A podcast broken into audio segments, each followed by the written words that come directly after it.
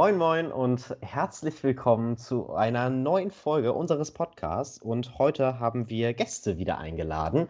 Als erstes, ich bin Yannick, nebenbei ist auch noch Jonas. Hi. Und dazu haben wir jetzt auch noch zwei Gäste. Stellt euch doch einmal bitte kurz vor.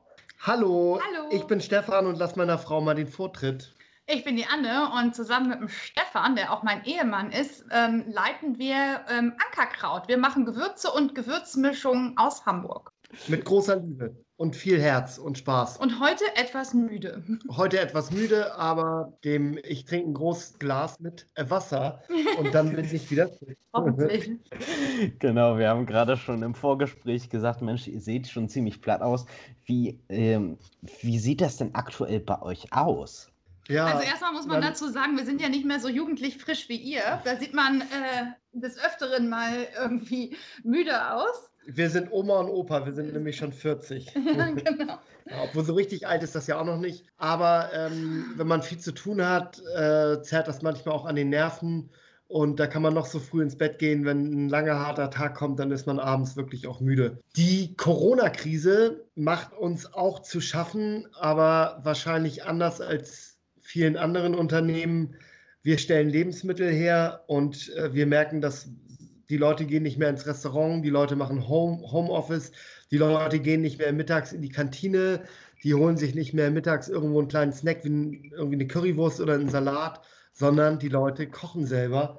Und ähm, unser Umsatz, also nicht verdoppelt hat er sich nicht, aber fast verdoppelt. Also wir haben Oha. fast 50 Prozent zu, zugelegt und ähm, das ist natürlich eine Menge.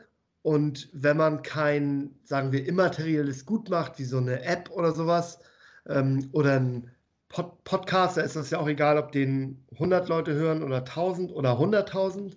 Wir machen ja ein Produkt und jedes Produkt müssen wir malen, abfüllen, einpacken, irgendwo hinliefern, verkaufen. Und ähm, das merken wir gerade, dass wir weit über dem sind, was wir geplant haben. Und das ächzt und kracht doch ein bisschen im Gebäck. Und dann sieht man halt auch mal etwas müde aus, weil wir viel zu tun haben.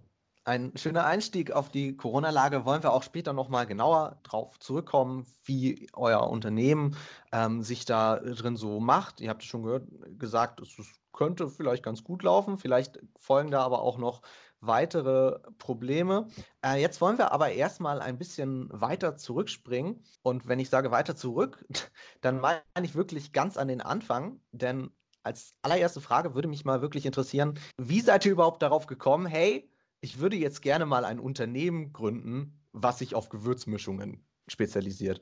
Also das hört sich für mich zumindest erstmal nach einer Idee an, die jetzt eigentlich sehr weit hergeholt ist. Ja, also das ist ein bisschen auf meinen Mist ähm, gewachsen.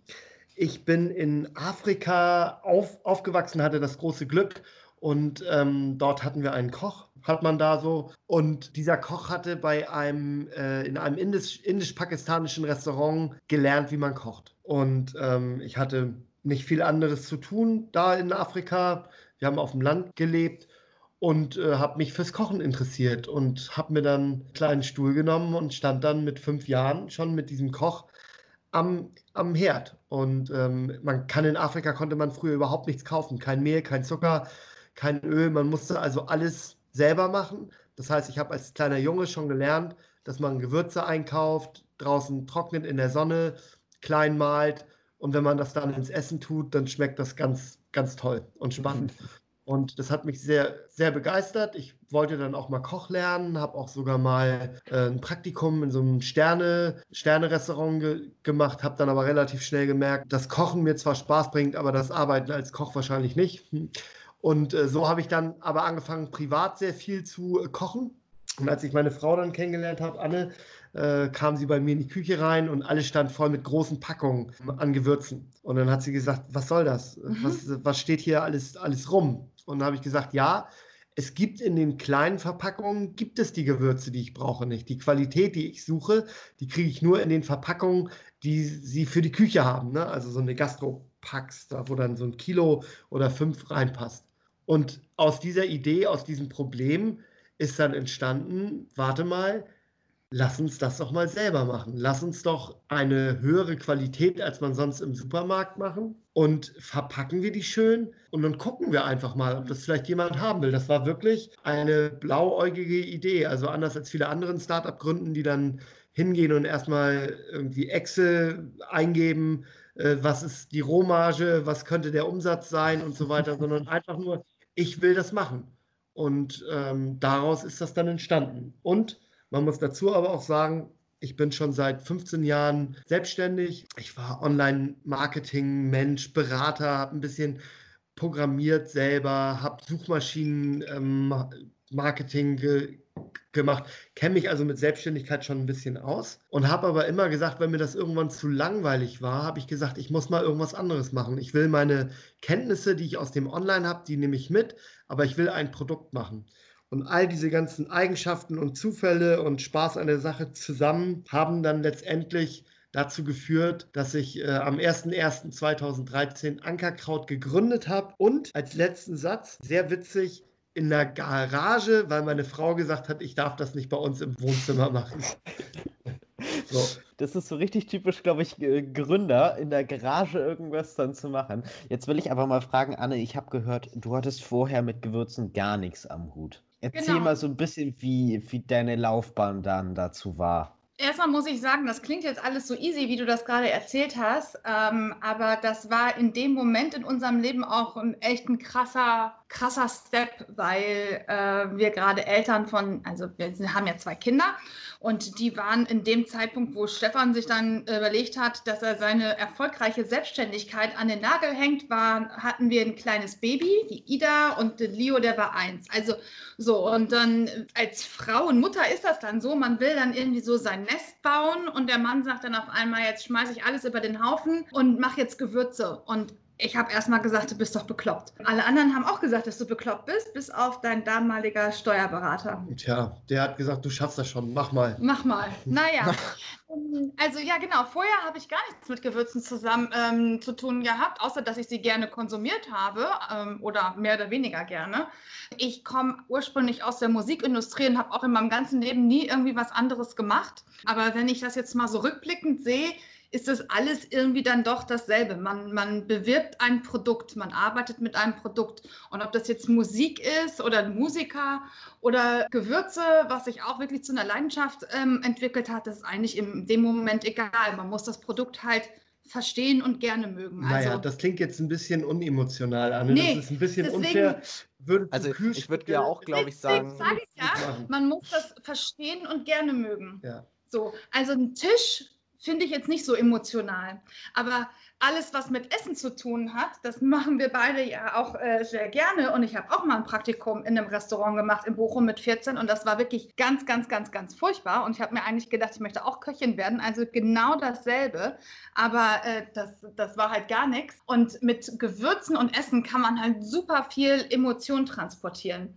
Und das ist ja auch das, was wir letztendlich machen. Wir finden das ja selber wirklich richtig, richtig toll. Wir sind unsere besten Kunden sozusagen.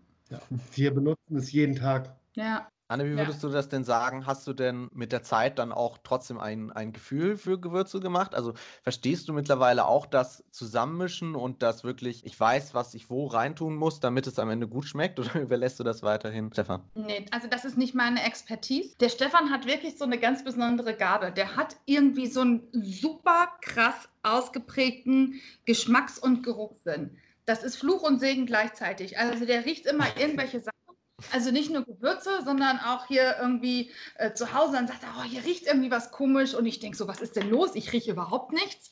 Aber ähm, deswegen funktioniert das auch so gut. Und als wir uns kennengelernt haben, war das halt so, dass der Stefan da einzelne Tüten stehen hatte. Also wirklich Rohgewürze, keine Mischung groß. Und er hat das damals schon selber gemacht, weil er gesagt hat, in den anderen Sachen sind ja teilweise auch Füllstoffe drin und das will ich alles gar nicht. Dann haben wir halt gemerkt, oh, das kann man auch besser machen und man kann es halt vor allen Dingen auch schön verpacken. Nun ist es ja auch ja, so. Ich habe eine absolute Leidenschaft entwickelt, ah. weil das ist ja unser, unser Baby. Und also ich glaube, ich bin schon auch einer der Treiber, das musst du mal sagen, die am meisten Ideen für neue Produkte hat. Ja. Also da denke ich mir, klar. also ich komme alle ja, drei Tage mit irgendeiner neuen Gewürzmischung, die wir machen können, um die Ecke. Und so eine Marke ist ja auch mehr als nur das Produkt selber. Also ich sag mal, Gewürze anmischen und abfüllen können wahrscheinlich hm. auch viele andere. Der Zauber dabei ist, dass man halt, ja, dass man auf seine Kunden hört, dass man sich Mühe mit dem Design gibt. Ähm, die Verpackungen müssen irgendwie schön sein und nachhaltig und die ganze Idee rundherum, dass man dann Rezepte macht und dann eine Welt quasi um sein Pro Produkt herum baut. Und das macht dann eine Marke irgendwann auch zu dem, was sie dann ist. Und ich glaube, das haben wir bei uns schon hingekriegt. Ja. Um, um mich mal selber zu loben. Nun ist es ja so, ihr seid in so einer Branche, wo es sehr viel, ja, wenige sehr große Hersteller einfach gibt, die den Markt komplett dominieren. Hat man da Zukunftsängste, dass man irgendwie verdrängt wird oder dass ein großer Hersteller einfach sowas ähnliches macht, in einer ähnlichen Mischung? Äh, ich denke eher, dass es andersrum ist, dass die Großen ähm, Angst vor den Kleinen haben, weil die Großen können ja nicht weiter wachsen. Das ist ja ein limitierter Markt. Ja, also, oder vielleicht wächst der 2, 3 Prozent im Jahr, weil mehr Leute irgendwie Geschmäcker für die indische Küche oder thailändische Küche ent entwickeln. Dadurch konsumiert man mehr Gewürze. Aber letztendlich ist der Markt für den Großen, der den Marktanteil hat, wird der nicht größer. Das heißt also, das Einzige, was dem pa passieren kann, ist, dass der schrumpft. Und das ist, glaube ich, in Deutschland schon so ein bisschen der Fall. Wir sind ja auch nicht ganz alleine. Es gibt noch ein zweites Gewürzunternehmen aus Düsseldorf, die, die auch an derselben Front wie wir kämpfen und graben. Und ich glaube, dass der große Platzhirsch in Deutschland schon auch sorgenvoll darauf guckt. Und nein, wir haben keine Angst. Also ich. Äh, nicht das, mehr. Ja, nö. Aber was man halt Angst. auch nicht vergessen darf, ich glaube, das wissen ganz viele Leute nicht, diese großen Marken, die ihr gerade meintet, die gehören alle zusammen. Also es gibt ein letztes großes Monopol in Deutschland und das ist tatsächlich der Gewürzmarkt. Versteht uns nicht falsch. Wir ziehen total den Hut. Das ist auch ein ja. Gründer, der das Unternehmen vor vielen Jahrzehnten selber aufgebaut hat, die Geschichte ist, glaube ich, wie er mit seiner Mofa im Dorf rumgefahren ist und äh, Salz und Pfeffer bei sich drauf hatte hinten. Also das war auch mal ein Startup. Aber so das ist eine tolle Gründergeschichte. Aber es ist letztendlich bei diesen großen, großen, großen Firmen, müsst ihr euch das vorstellen, so symbolisieren wir uns das immer. Es fahren zwei Schiffe auf der Elbe. Das eine ist ein riesen Containerschiff, ja, was natürlich schon ordentlich Schub hat. Aber es ist total, also wenn das mal bremsen oder links oder rechts fahren will, das dauert halt wirklich lange Zeit, bis das irgendwie seinen Kurs ändern kann. Aber dann kommen wir von der Seite wie so ein Polizeischnellboot und fahren vor, zurück, links, rechts, können Sachen ausprobieren und einfach, ja, sind viel wendiger, flexibler und es ist auch schon das eine oder andere Mal vorgekommen, dass jemand ähm, gerade aktuell beim Discounter vor ein paar Wochen stand dann auf einmal ein Korkenglas mit einem ziemlich ähnlichen Design zu unserem ähm, im Handel, wo dann die Kunden auch gefragt haben, hier seid ihr das? Und nein, wir waren das nicht. Es, wir wurden letztendlich wurde unsere Verpackung kopiert und ähnliche Produkte da reingefüllt für eine Aktion. Das passiert halt und es ist auch logisch, dass das sowas passiert. Aber was man halt nicht kopieren kann, ist unsere Marke. Und daran haben wir die letzten Jahre wirklich massiv gearbeitet, eine Marke aufzubauen, die mehr ist als nur Gewürze. So Gewürze ab, abfüllen können viele, ja. aber eine Marke machen nicht. Und das gilt für jede Art von Produkt genau. oder von La Dienstleistung oder so. Wenn man eine Marke hat, dann ist das Ganze einfach sehr viel wert, werthaltiger und schlechter kopierbar. Und deshalb, nö, müssen wir auch sagen, mit geradem Rücken, da haben wir keine Angst vor, dass jemand eine Kopie macht oder was ähnliches, weil solange man derjenige ist, der diese Innovationen macht und sich Sachen neu überlegt und nicht derjenige ist, der Sachen bei jemand anders abkupfert, abguckt, braucht man auch keine Angst haben. Ihr habt aber gerade leicht angedeutet, dass ihr zumindest in den, in den Anfangstagen so ein bisschen Angst davor hattet. Das Ganze könnte vielleicht so ein bisschen äh, den Bach runtergehen, letzten Endes doch und hattet wahrscheinlich auch den ein oder anderen Rückschlag. Was würdet ihr sagen, wie geht man damit am besten um? Also am Anfang weiß man ja gar nicht, ob seine Idee funktioniert und vor allen Dingen, wie sie funktioniert. Und Stefan hat halt einfach oder dann wir auch gemeinsam entschieden, unser komplettes erspartes Geld was wir irgendwie hatten. So der Notgroschen, wie mir meine Oma sagen würde, der Und ging in die nicht, Firma. Wir sind nicht 20, wir sind, wir sind 40, wir sind alt, wir sind quasi Eltern, ja, so mit wie eure Kindern Eltern. und Verantwortung.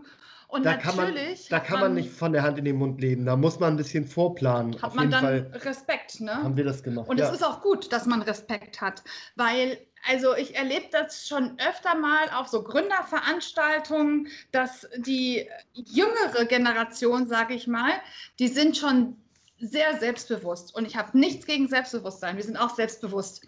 Aber man kann nicht davon ausgehen, dass seine Idee in zwei Jahren 100 Millionen Euro wert ist oder irgendwie sowas.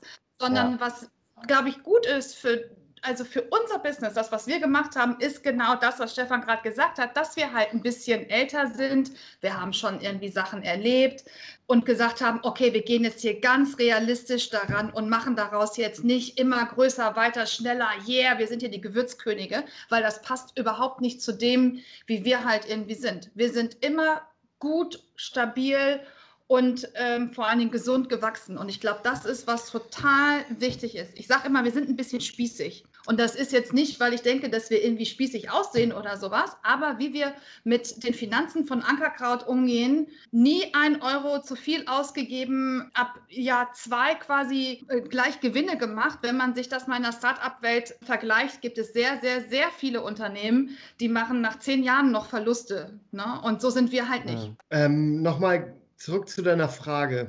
Also im ersten und zweiten Jahr hatte ich teilweise große Angst. Das waren dann so Lieferanten von uns, also die, wo man die Gewürze kriegt, oder auch Kunden von uns, also größere Kunden, die dann vielleicht einen Online-Shop oder ein Geschäft hatten. Und da gibt es, da gab es manche, die haben angefangen, dass die uns unter Druck gesetzt haben. Ja, die haben dann gesagt, so, du gehst jetzt mit den Preisen runter, du machst jetzt das und das, oder ich beliefer dich nicht mehr, oder äh, ich kaufe von dir nichts mehr.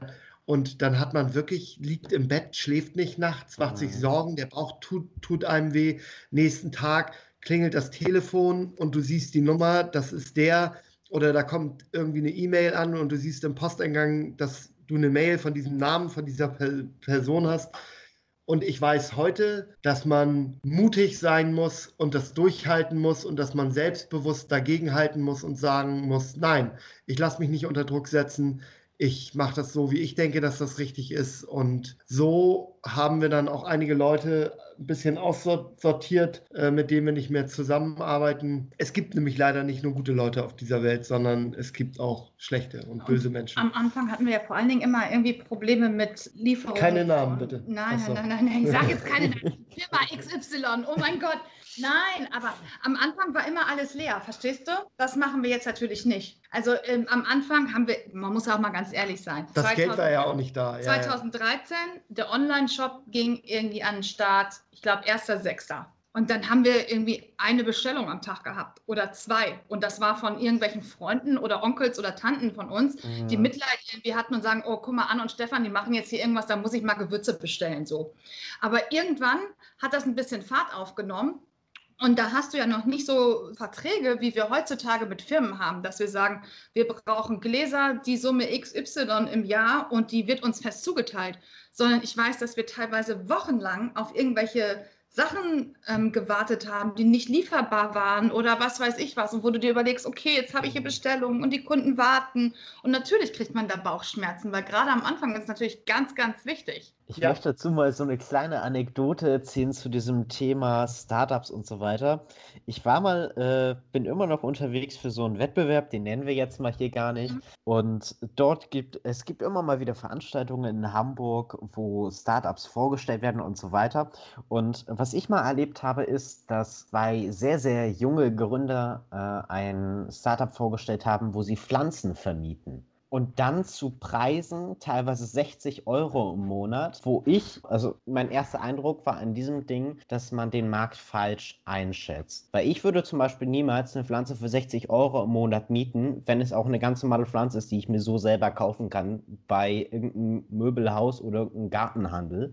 Wie schätzt ihr den Markt ein? Also worauf be- beruht euer Prinzip, den Markt einzuschätzen? Um ganz ehrlich zu sein, im ersten Jahr war das Stochern im Dunkeln. echt einfach nur geraten und gemacht. Äh, Im zweiten Jahr habe ich mich dann etwas genauer damit auseinandergesetzt und zum Beispiel so Plattformen wie Statista können einem helfen. Da findet man viele Daten zu Einkaufsverhalten, zu Ranges von Preisen, von Prozenten, von Marktgröße. Letztendlich ist aber das, was zählt, ob Leute dein Produkt auch wirklich kaufen wollen. Und wenn die äh, Jungs oder Mädchen mit dem Vermietung von, von den Pflanzen, wenn die Leute haben, die 60 Euro im Monat dafür zahlen wollen, dann ist das so. Ja, es kann ja auch sein, dass bei den 60 Euro auch mit dabei ist, dass die, dass die einmal die Woche kommen und die Blätter beschneiden und die Pflanze gießen oder was weiß ich, die Glühbirnen. Nee, das war nur Pflanzen hinstellen vor die Tür. Ja, das, das ist ein gutes Geschäftsmodell, wenn man jemanden hat, der das zahlt. Also was, was wir halt gemacht haben, jetzt mal ganz abgesehen von den ganzen Sachen, die Stefan gemacht hat oder er gerade erzählt hat, ist, wir sind in den Supermarkt gegangen und haben uns nicht nur die Gewürzranges angeguckt, sondern haben auch zum Beispiel bei Tütenprodukten geguckt und haben festgestellt, okay, was gibt es denn da, und warum geben die Leute so einen hohen Preis für 20 Gramm in irgendeiner Plastiktüte aus, um Spaghetti Bolognese zu kochen, zum Beispiel? Das kann man doch besser machen. Also wir haben einfach geguckt, du musst halt irgendwie eine Problemlösung finden für ein, ein Problem, was man vielleicht im ersten Moment gar nicht sieht, dass es ein Problem ist. Wir, wir sehen uns auch so als so ein, so ein Zwischending, weil bei uns gibt es natürlich auch äh, Mischungen für Bolognese oder für irgendwelche ganz typischen Sachen, aber wir sagen dem Kunden, also wir hatten mal so ein Beispiel, wir haben eine Marketingaktion gemacht und haben wie viele Gläser Bolognese durch die Republik geschickt? Ich weiß es nicht. Es waren 50.000 50.000 Gläser Bolognese gewürzt, ja? So, und dann schrieb Kunde XY, äh, ja, das schmeckte ja gar nicht. Das war ja viel zu salzig. Und dann haben die gesagt, wie, was hast du denn damit gemacht? Und dann hat er gesagt, ja, äh, 500 Gramm Hackfleisch und dann habe ich das ganze Glas da drauf gekippt. weil die das nicht anders kennen, ja, sondern so, ja, dann machst du die Tüte auf, die ganze Tüte kommt da rein, so. Und so versuchen wir halt den Kunden zu geben, trau dich doch mal was. Der eine braucht vielleicht einen Teelöffel, der andere braucht anderthalb. Du kommst dem Kochen äh, wieder näher und es sind wirklich nur gute, gute Sachen da drin und es sieht auch noch schön aus. Ah, so eine Art Servierverschlag gibt ihr nicht? Doch, online, aber nicht auf den Etiketten. Weil wir einfach, auch auf dem ähm, ja, da steht dann also ein bis zwei Teelöffel oder irgendwie sowas. Ja. Wir haben halt sehr wenig Platz auf unseren Etiketten. Das ist dem durchsichtigen Glas geschuldet. Das sagt jetzt mal ehrlich, ist man da nicht so ein bisschen verzweifelt, wenn man solche Geschichten hört, was vielleicht auch mit den Menschen und mit dem Kochen passiert ist, wenn die Leute dann gar nicht mehr selber äh, was kochen können, sondern einfach nur in diesem Gedanken sind, okay, Tüte auf, rein, fertig ist da mein Essen? Ja, aber das da hat ja mich eine, nur auf den Plan. Da das, hat ja eine Umdenke Das schreit, Stefan, bitte hilf mir. Also und da, das tue ich. Da hat wirklich was stattgefunden in den letzten Jahren. Glaube ich auch, ja. Und ja, ja. Ähm, wir merken, dass die Leute halt auch wieder sagen, so, hey, also gerade jetzt, gerade zur Corona-Zeit, man nimmt sich diese, diese Zeit zu kochen, frische Lebensmittel, kein TK, sondern äh, man kauft Gemüse und Fleisch und äh, Salat oder was auch immer und belohnt sich mit einem schönen, selbstgekochten Gericht mit seiner Familie. Und ich glaube zum Beispiel, ihr seid eine Generation, ich kann mir überhaupt nicht vorstellen, dass äh, die jungen Leute von heute, die, denen so viele Sachen, Gott sei Dank, so wichtig ist, also ökologisch, aber auch ihr setzt euch ganz anders mit Ernährung zusammen, als man das in den 80er Jahren getan hat. Da hat man halt gegessen, was halt irgendwie gerade da war. So. Aber äh, da, da, findet ein Umschwung statt, ganz eindeutig. Ja. Mhm. Ihr habt vorhin auch gesagt, für euch ist besonders wichtig, eine Marke zu haben. Was würdet ihr denn sagen, ist bei euch das Wichtigste an eurer Marke? Also hängt ihr da am meisten an der Qualität, hängt ihr da an einen guten Ruf und was macht euch so etwas aus? Das ist eine, eine Sinfonie oder ein, ein ähm, Akkord, heißt das, glaube ich. Ne? Also das ist nicht eine Sache, sondern das sind viele. Das ist, das ist D, D, D, D, D. Also so ein Gesamtklang aus ganz vielen Sachen. Es gibt ja diesen Erstkauf, den sogenannten Impulskauf, wo ein Mensch ein Produkt das erste Mal kauft. So, dafür musst du den Menschen visuell oder so irgendwie dazu kriegen, dass er sagt, hey, das möchte ich haben. Das heißt also, die Verpackung muss schön sein, das Produkt muss lecker aussehen. Vielleicht hat er eine Werbung gesehen, wo ein Salat, der sehr knackig aussieht oder ein Steak ähm, ist und er sagt, hey, das möchte ich jetzt kaufen. So, dann kauft man das das erste Mal. Das ist also das Design und die Verpackung und das Logo und so weiter. Und dann zählt aber die Qualität, weil der Kunde kauft das dann und äh, von dem Erstkauf verdient man meistens noch nicht viel, wenn man Lebensmittel macht, ja, sondern wir sind darauf, wir sind darauf angewiesen, dass der Kunde sagt, hey, das war gut, das kaufe ich nochmal, damit wir nicht jedes Mal Marketingkosten haben, jedes Mal immer nur einen neuen Kunden anwerben müssen, sondern nein, der Kunde, den wir geworben haben einmal, der kauft wieder. So, und dann musst du mit Qualität und Mischung und Pro Produkt dann punkten. Das Ganze rundest du dann ab mit der Welt, die da so drumherum ist, entweder Rezepte oder Bücher oder was wir sonst noch alles machen, Instagram, Facebook, YouTube, Twitch und so weiter und so weiter, damit du ein Gesamterlebnis machst. Und das dann nachher mit dem Gefühl, was jemand für so eine Brand hat, das ist dann die Marke quasi. Das ist nicht ganz einfach. Das ist ein bisschen ist Arbeit. Komplex, ja. Ist komplex und man muss auf ganz viele Sachen achten. Zum Beispiel auch, dass man auf den Kunden hört. Ja.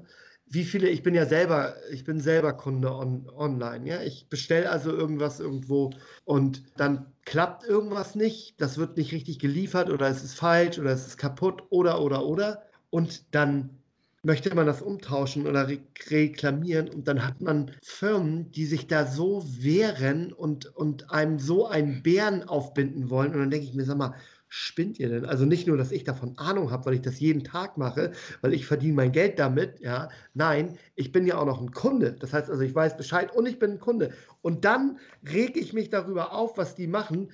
Und ihr glaubt nicht, wie viele Unternehmen es gibt, die das nicht richtig können. So, das gehört nämlich auch noch mit dazu, wenn man eine Marke haben will, dass man sich um den Kunden auch kümmert. Das heißt also, wenn der Kunde anruft, geht man ans Telefon, wenn der Kunde eine E-Mail schreibt, reagiert man, wenn der Kunde Sachen umtauschen will, tauscht man das um. Und im das Zweifelsfall hat der dazu. Kunde auch immer recht, muss man sagen. Das dürfen wir jetzt offiziell nicht sagen. Nein, der Kunde hat nie, doch, ja, hat er. Der Kunde hat immer recht, Punkt. Es ist einfach so.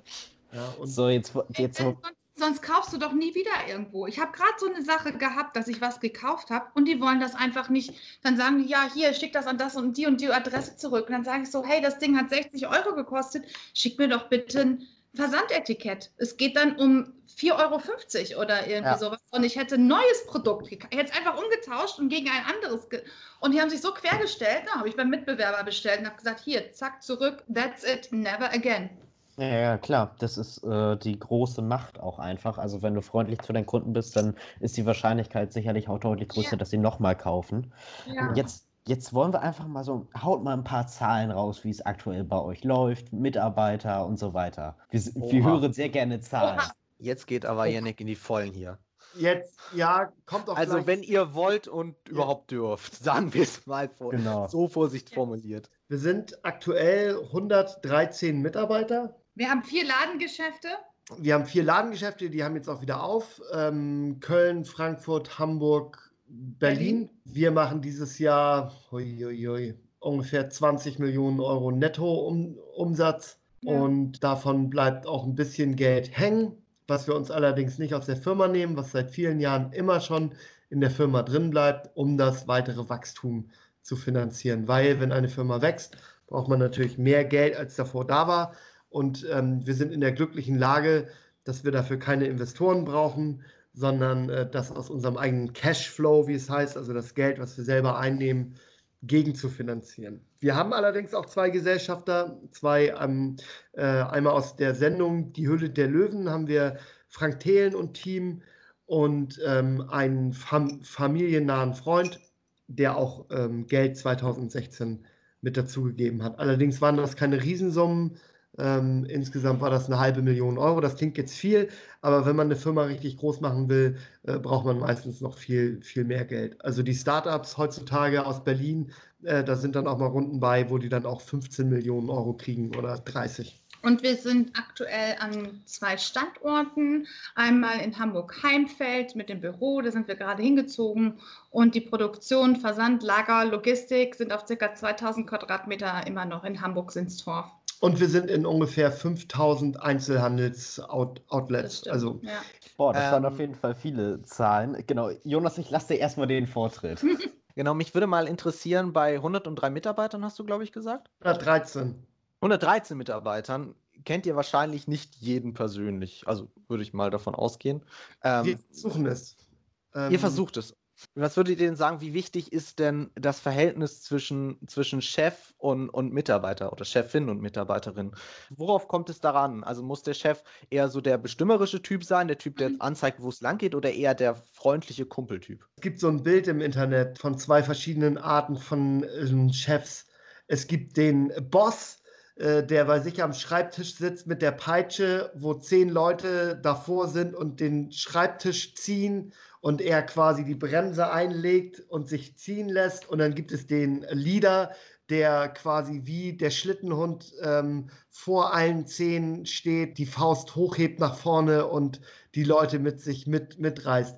Wir sind gerne Leader. Also ich glaube auch, dass du heute, um junge Leute zu begeistern für dein Unternehmen, auch eine Kultur brauchst, äh, die geprägt ist von Gemeinsamkeit, Mitmachen, Leute motivieren und nicht und erzählen, erz ja, und nicht erzählen, was sie machen sollen. Mit guten Sachen versuchen die Leute dazu zu bewegen, dass die was machen, als sie zu zwingen und zu sagen, hier ist Geld, mach deine Arbeit. Deshalb nennen wir unsere Mitarbeiter auch Kollegen und nicht Mitarbeiter. Genau. Also es ist für uns total wichtig, den Draht zu den Kollegen zu halten. Und es ist ganz egal, ob das jemand im Fancy Marketing ist oder in der Produktion, Lager und Logistik. Wir versuchen für jeden da zu sein und zu hören. Und auch zu, gerade jetzt, wo es auch schwierig ist mit Kinderbetreuung und so weiter ähm, darauf einzugehen und einfach dafür zu sorgen, dass es diesen mittlerweile 113 Familien, darf man ja auch nicht vergessen, wir sind halt dafür auch verantwortlich. Und deswegen ist es auch ganz wichtig, dass wir unser Unternehmen mit wirklich Bedacht auch führen, weil wir für so viele Leute verantwortlich sind.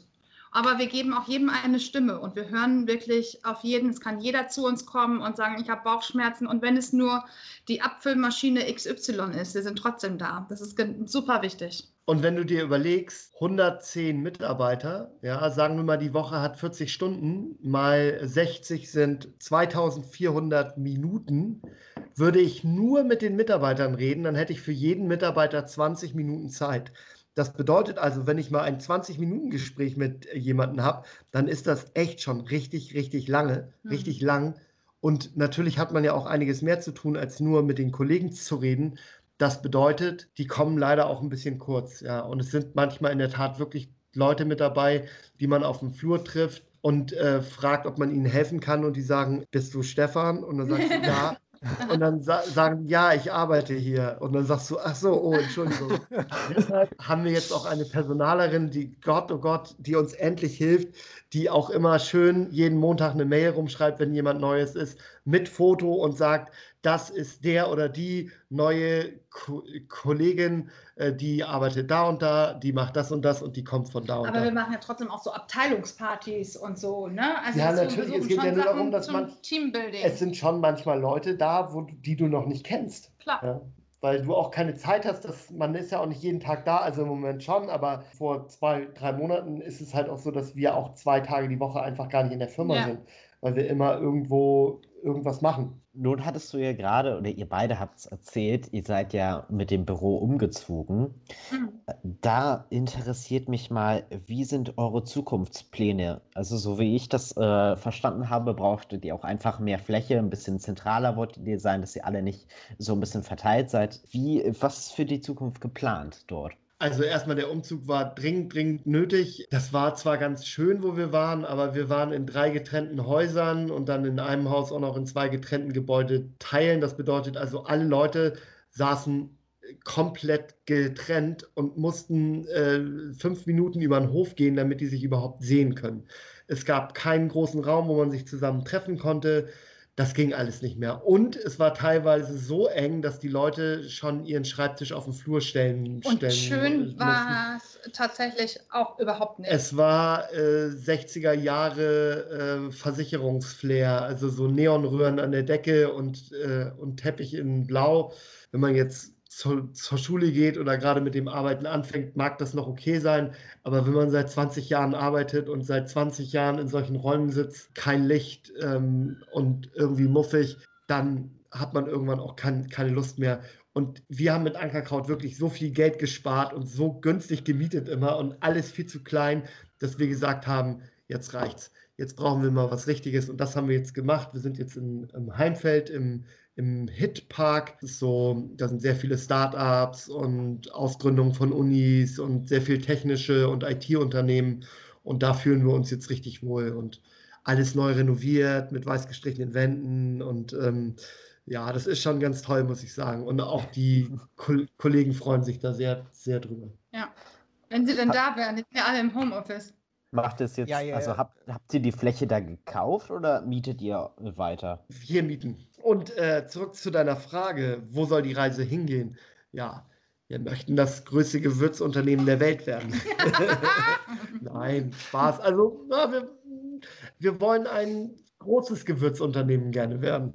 Wir möchten einen relevanten, also unser Ziel ist ein relevanter Marktanteil in Deutschland. Wir würden auch gerne ins Ausland gehen, aber der deutsche Markt ist so groß, da ist noch so viel Luft, ähm, dass wir auch hier gerne noch ein bisschen wachsen möchten. Ja, ko kommen wir doch eigentlich mal zum großen Elefanten im Raum, oder? Zur Corona-Krise.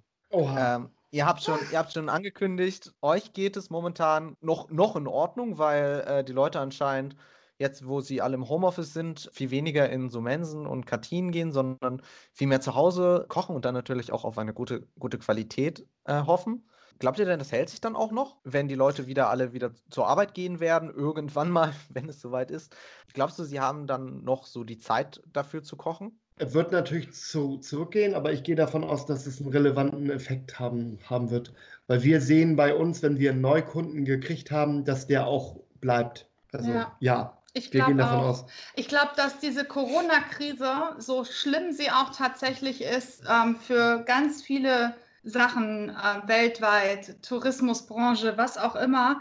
Ich glaube aber immer, dass alles auch irgendwie eine, eine Chance birgt. Und ähm, ich glaube zum Beispiel, dass die Digitalisierung in Deutschland vorangetrieben wird. Ja. Sachen, die vor drei Monaten noch unmöglich ähm, gewesen wären, funktionieren äh, jetzt auf einmal doch mit Microsoft Teams oder Skype oder was auch immer. Ja, Ähm, es werden viel weniger äh, Geschäftsreisen zwischen Hamburg und Köln mit dem Flugzeug gemacht werden und so weiter. Also so, dass man auch die Umwelt schont. Und ich glaube auch, dass man äh, Dinge, ähm, auch gerade was seine Ernährung angeht, damit herausnimmt. Und dass man sagt, dass man sich so ein bisschen, es ist ja so ein bisschen back to the roots. So ein bisschen einen Schritt zurück, ein bisschen langsamer, bedachter an die Dinge angeht. Ich schon. glaube, gerade die Geschäftsreisen innerhalb von Deutschland und innerhalb von Europa werden stark zurückgehen, weil vor drei Monaten, wenn jemand, äh, du bist in Hamburg und jemand in München sagt, hier, wir müssen unbedingt mit Ihnen reden, es geht um so und so viel, 10.000, 100.000 Euro, dann war es klar, dass man in den Flieger steigt, darunter fliegt und den ganzen Tag unterwegs ist, damit man eine Stunde miteinander reden kann. Ja, man fährt dann mit dem Taxi,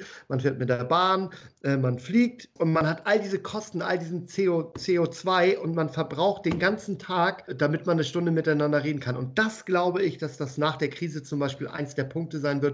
Das wird kein Fauxpas mehr sein, also keine man beleidigt den gegen, ähm, das Gegenüber nicht damit, wenn man sagt, nein, lass uns mal bitte virtuell treffen. Und das finde ich sehr gut, dass man, äh, dass Leute gelernt haben oder lernen jetzt, dass auch eine virtuelle Konferenz auch was Gutes ist. Und nur in dem Fall, wenn man jetzt wirklich was hat, keine Ahnung, wenn man zum Notar gehen muss oder, oder ein ganz vertrauliches Gespräch führen, führen muss, dass man sich da dann wirklich auch treffen muss. Aber die, die Frage war ja auch, ob wir glauben, dass Ankerkraut nach der Krise sozusagen immer noch so viel benutzt wird. Und ich glaube, Was dass, glaubst du denn? Ja, ganz klar. Ja. Also es wird natürlich ein bisschen runtergehen, weil die Leute klar auch wieder draußen essen gehen werden. Ich glaube aber, wenn man einmal einen Kunden gekriegt hat und den von seinem Produkt überzeugt hat, dann kauft er auch wieder. Also ja, glaube ich ja, auch. Die Krise wird für uns nachhaltig was Positives bringen. Aber wir neben können all den darüber, negativen Dingen. genau, also das muss man dazu auch echt sagen. Wir wollen uns jetzt nicht hier hinstellen und sagen, hey, voll geil, läuft alles richtig super, weil wir auch wissen, dass es ganz, ganz vielen echt schlecht geht und die auch tolle Geschäftsmodelle haben und Konzepte und es ist halt einfach irgendwie Pech. Also wer hätte das denn gedacht, dass die ganze Reisebranche, da gibt so tolle Startups in dem Bereich, ja. Es ist so schwierig und es tut uns selber auch so leid, wirklich. Hättet Also- ihr gedacht, dass das so noch ausartet und habt ihr euch da schon etwas vorbereitet? Also ich kann euch mal eins sagen, der Stefan ist, was sowas angeht, super schnell dabei und weiß Sachen. Ich weiß, dass wir über Weihnachten waren wir, nee, Silvester, waren wir im Urlaub und ähm, ein paar Au äh, Tage Auszeit und dann sagte Stefan zu mir, Anne, und das war vor Silvester, da ist so ein Virus in China. Und dann habe ich gesagt, ja, ja, okay, äh, was interessiert mich so ein Virus in China? Und dann hat er gesagt, das beobachten wir jetzt. Weil SARS und MERS, muss man ja ehrlicherweise sagen, waren auch da. Die sind aber alle in Asien geblieben und wurden da dann ausgeschlichen. Ne? Ja. Also so eine Krisen gab es ja auch schon. Und gerade wir als Lebensmittelproduzent müssen ja auch besonders auf Hygiene und solche Sachen irgendwie achten. Und weil der Stefan da wirklich sehr früh gesagt hat, jetzt wartet mal ab, das kommt, das kommt, das kommt, haben wir super früh schon reagiert im Februar. Da war eigentlich, hat hier jeder noch darüber gelacht, wenn du von Corona gesprochen hast. Ähm, haben wir schon Vorkehrungen getroffen, um genau dafür gerüstet zu sein, als dann der Fall fünf oder sechs Wochen später eingetroffen ist. Vor dem Lockdown, zwei Wochen vor dem Lock Haben wir schon Lockdown, alles geregelt gehabt. haben wir ja. schon Pläne gemacht, wie wir die Produktion und den Versand auftrennen und haben dann zwei verschiedene Schichten gemacht. Wir haben die Arbeitszeit ein bisschen ver verkürzt und haben in der Mitte eine Pause dann gemacht von zwei Stunden, wo ähm, die Leute sich auf gar keinen Fall treffen können und dann einmal das einmal durchgereinigt wird. Das ist, machen wir bis heute auch noch so. Die können, also die müssen nicht, können aber alle Mundschutz tragen. In der Produktion müssen alle Mundschutz tragen. Wir hatten bei uns bis jetzt keinen Krank Krankheitsfall. Wir haben natürlich ohnehin hohe Standards, was äh, die Hygiene angeht, aber haben das alles nochmal verdoppelt und verdreifacht und an jeder Tür äh, hängt bei uns jetzt so ein Spender, wo man Desin Desinfektionsmittel kriegt und sich, sich einen Mundschutz nehm, nehmen kann. Und ich glaube, wir haben, bevor das alles losging, haben wir, glaube ich, 2000 Liter Desinfektionsmittel oder so gekauft. Oha. Ja, wir sind halt ein bisschen, ich bin so ein Prepper, Wir sind so aber nicht, Bausparer. nicht Prepper, dass ich mir einen Keller baue mit so einem Atomschutzding, sondern einfach, dass ich denke, okay, da kommt ein Virus, lass uns mal ein paar Regeln einführen äh, und lass uns mal Mundschutz einkaufen, lass uns mal Desinfektionsmittel kaufen. Und ja, bis jetzt, äh, toi, toi, toi, ist alles gut. Was allerdings sein kann im Lebensmittelbereich, glaube ich, also es geht vielen anderen Lebensmittelunternehmern auch sehr gut, weil die halt merken, dass viele Leute einkaufen, mehr einkaufen. Was sein kann, ist, dass, dass jetzt irgendwann die Lieferketten so ein bisschen einbrechen. Ne? Bei uns geht das, weil Gewürze ist so ein sehr langsames Gut. Das wird geerntet und getrocknet und bearbeitet und mit dem Schiff hin und her gefahren und so. Also das dauert alles, bis das Produkt, was auf dem Feld steht, nachher bei uns im Glas ist. Aber es gibt viele andere Branchen äh, oder viele andere Lebensmittelunternehmen, wo ich glaube, bei denen es schon Einschläge geben kann, weil halt die Lieferungen mit Rohstoffen langsam vielleicht ausgehen, könnte Wie ich mir ist, das, vorstellen. wie ist denn das äh, bei euch mit Mitarbeitern? Also ich kann mir vorstellen, ihr meintet ja auch, dass ihr eine ordentliche Umsatzsteigerung habt, ihr verkauft also auch mehr. Wie ist das denn mit der Anzahl der Mitarbeiter überhaupt zu bewältigen? Sucht ihr Ja. gerade dringend Mitarbeiter oder wie macht ihr das? Weil es, es, es, es gibt Grundsätzlich immer Mitarbeiter. Also auf unserer Homepage und ähm, auf ankerkraut.de unter Jobs sind immer irgendwelche Stellen ähm, gerade offen.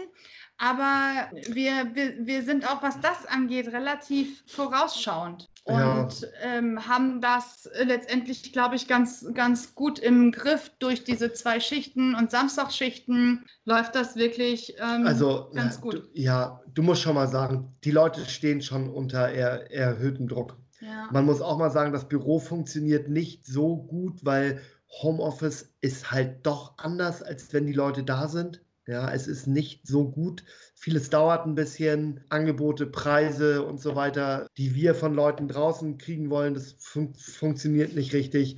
Ich merke bei uns, dass die Kommunikation schlecht ist, dass es dauert. Aber mach doch mal eine Infos Gegenfrage. Ihr zwei, ihr geht noch zur Schule, oder? ja. Korrekt. So, kannst du zu Hause dich genauso gut konzentrieren und lernen wie in der Schule? Ich würde sagen, ja.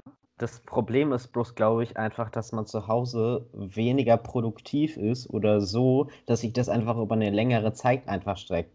Das größte Problem ist, glaube ich, auch, man hat nicht so was ihr gerade schon äh, gesagt habt, man hat nicht diesen direkten Kontakt zu Menschen, bedeutet, wenn man schnell eine Frage hat, dann dauert das Ewigkeiten, bis der Lehrer oder so weiter über eine Mail dann antwortet. Das kann dann bis zu drei bis vier Tage dauern und normalerweise wäre das dann zwei Sekunden, dann hat man die Antwort auf so eine Sache. Mhm. Beziehungsweise Obwohl, man bearbeitet halt irgendwie in, in der Zeit, wo man in 90 Minuten Unterricht viel mehr macht, irgendwie ein Arbeitsblatt und denkt sich dann so, hm, irgendwie ist das komisch, dass das so lange dauert. Ich finde das aber äh, nicht ganz fair, weil ihr beiden seid ja schon eigentlich Studenten von eurem Alter oder fast, ne? Ihr seid so auf der Schwelle, dass ihr studieren geht und das ist dann ja, ihr werdet ja in zwei, drei Jahren werdet ihr selbstständig arbeiten müssen. Wenn man studieren geht, ist das ja anders. Deshalb seid ihr schon so auf der Schwelle, dass ihr eigentlich auch schon alleine arbeiten könnt, glaube ich. Aber wenn ich meine Kinder sehe, die sind sechs und sieben, äh, die sind sieben und acht. Äh, da ist nichts mit eigenständig arbeiten. Da ist nichts mit eigenständig arbeiten. Darum, und die brauchen die Schule unbedingt. Also viel dringender aber als ihr. Es, es geht, ja, geht ja darum, ob wie das ist, im Homeoffice zu so, arbeiten. Ja. Und ja. wir merken zum Beispiel, das ich auch, dass, das dass ist, unsere Kollegen also natürlich müssen manche jetzt wahrscheinlich auch für mehrere Wochen noch im Homeoffice bleiben, weil sie zum Beispiel Kinder haben, die in die Krippe gehen oder in die erste und die zweite Klasse, so wie wir auch. Äh, da ist einfach keine Betreuung da. Die kommen als aller, aller, aller, allerletztes von der Kette. So, natürlich müssen die zu Hause bleiben, aber wir merken, dass die Stimmung bei unseren Kollegen umkippt und die sagen, ich möchte wieder ins Büro. Ich möchte meine Kollegen sehen, ich möchte den Austausch haben, ich vermisse euch so und ich will genau das, was du gerade gesagt hast. Ich will einfach über den Tisch hinweg rufen können, du, ähm, Robin, sag doch mal, wie äh, war denn das nochmal kurz mit Gewürz XY? Und du bekommst einfach sofort Response. Und wir haben bei uns auch einige Leute, die dann nicht in der WG leben und gerade ohne Partner, Partnerin sind. Ja, und stellt euch das mal vor, ihr seid wochenlang in der Wohnung ganz alleine Niemand ist da. Ihr müsst da arbeiten, ihr müsst da schlafen, ihr macht da alles. Ihr geht wahrscheinlich zum, zum Müll bringen, äh, zum Müll rausbringen. Äh, seid ihr ganz aufgeregt, weil ihr endlich, endlich wieder unter Leute kommt. Das ist schon. Und wenn so jemand dann wieder zurück ins Büro darf, dann sagt er natürlich auch, ach, schon ganz, schon ganz schön hier.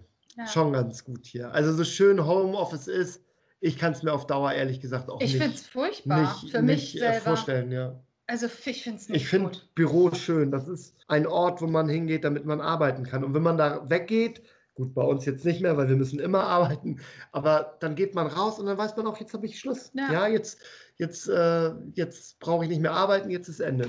So. Das ist auch ganz interessant. Früher war das immer so von vielen Menschen die Wunschvorstellung, ach, einfach von zu Hause aus arbeiten ist ja toll. Aber mir geht es eigentlich genauso. Ich möchte gerne mal auch wieder in andere Städte fahren oder nach, wenigstens ordentlich nach draußen gehen, Leute treffen, Freunde sehen und dann auch äh, wieder solche Sachen, was wir jetzt gerade machen, mit richtigen Leuten machen und, und nicht die ganze Zeit einen Bildschirm anstarren äh, mhm. und dann mit euch zum Beispiel so sprechen. Also das vermisse ich schon ziemlich. Ja. Glaube ich auch. Ja.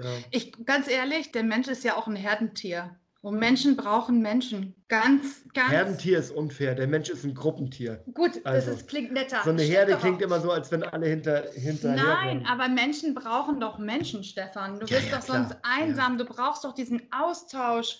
Guck doch so eine Sache äh, an. Ich finde das jetzt auch total super mit euch und es ist auch total nett, aber überleg doch mal, wie nett das wäre, wenn wir uns jetzt wirklich in die Augen gucken könnten. Das wäre wär nochmal was ganz anderes. Da kannst du eine Emotion auch ganz anders ähm, rüberbringen. Also, das ist schon wichtig. Obwohl Podcast ja auch ein schönes Format ist ich habe das ja auch für mich entdeckt. Ich weiß gar nicht wieso, das ist ja total oldschool. Das war ja 1990 kam das ja raus. Es erlebt irgendwie eine Renaissance, Renaissance glaube ich, das Ganze, weil die Leute gerne auch mal nicht ein Video gucken, sondern gerne einfach vielleicht in der Bahn oder beim Sport einfach so die einfach Hörer reinmachen und anderen ja. Leuten zuhören. Ich höre das zum Beispiel gerne, wenn ich ins Bett gehe.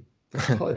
wir schweifen, wir schweifen bisschen ab. nicht meinen Podcast hören, wenn du ins Bett gehst. Da kann ich schlafen. Weil ich ja gerade ganz schlimme Sachen, die darfst du dann nicht, weil da kannst du nicht schlafen. Ne? Ja, ja, du hast immer wir, schwei wir schweifen ein bisschen ab und meine Internetverbindung wird gerade anscheinend auch schlechter. Juhu.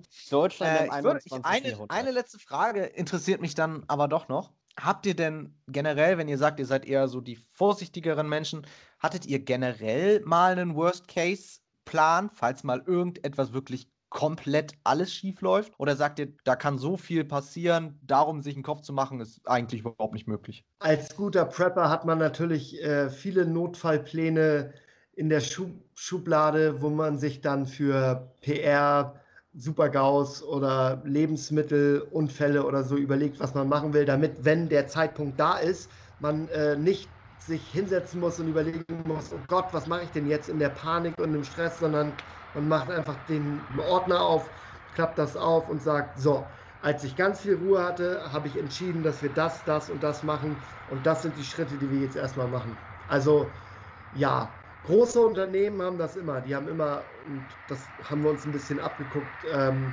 immer einen Notfallplan.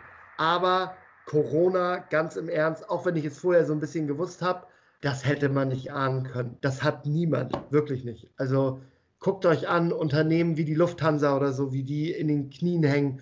Das ist wirklich krass und grausam, wie so eine Krankheit oder nicht eine Krankheit, aber ein Erreger einmal so über die ganze Welt fegt und die gesamte Wirtschaft so lahmlegt und viele, viele Menschen auch sterben. Das ist wirklich, wirklich grausam. Ja, hätte ich nie gedacht. Nee. Sagen Stefan und Anne von Ankerkraut. Vielen Dank, dass ihr da wart. Wir würden dann, glaube ich, Schluss machen. Jennik, hast genau. du noch genau. Fragen? Äh, nee, ich habe keine Fragen Nein, mehr. Wir sind wunschlos glücklich. Vielen Dank, dass ihr da wart und mit uns diese wunderbare, ja, jetzt fast eine Stunde verbracht hat und so schön auf die ganzen Fragen beantwortet hat. Liebe Zuhörerinnen und Zuhörer, habt ihr noch irgendetwas, was ihr zu diesem Podcast sagen wollt, dann könnt ihr das gerne machen, indem ihr auf unseren Instagram-Account einfach zu den Podcast was schreibt. Und zwar findet ihr den unter, Yannick, dein Stichwort? Oh ja, Schnappfisch-Tide. Vielen Dank. Ähm, Lasst ein Abo da, Leute. genau. genau. Ja, dann sagen wir Tschüss und bis zum nächsten Mal. Tschüss. Tschüss. Vielen, vielen Dank. Ciao. Ciao.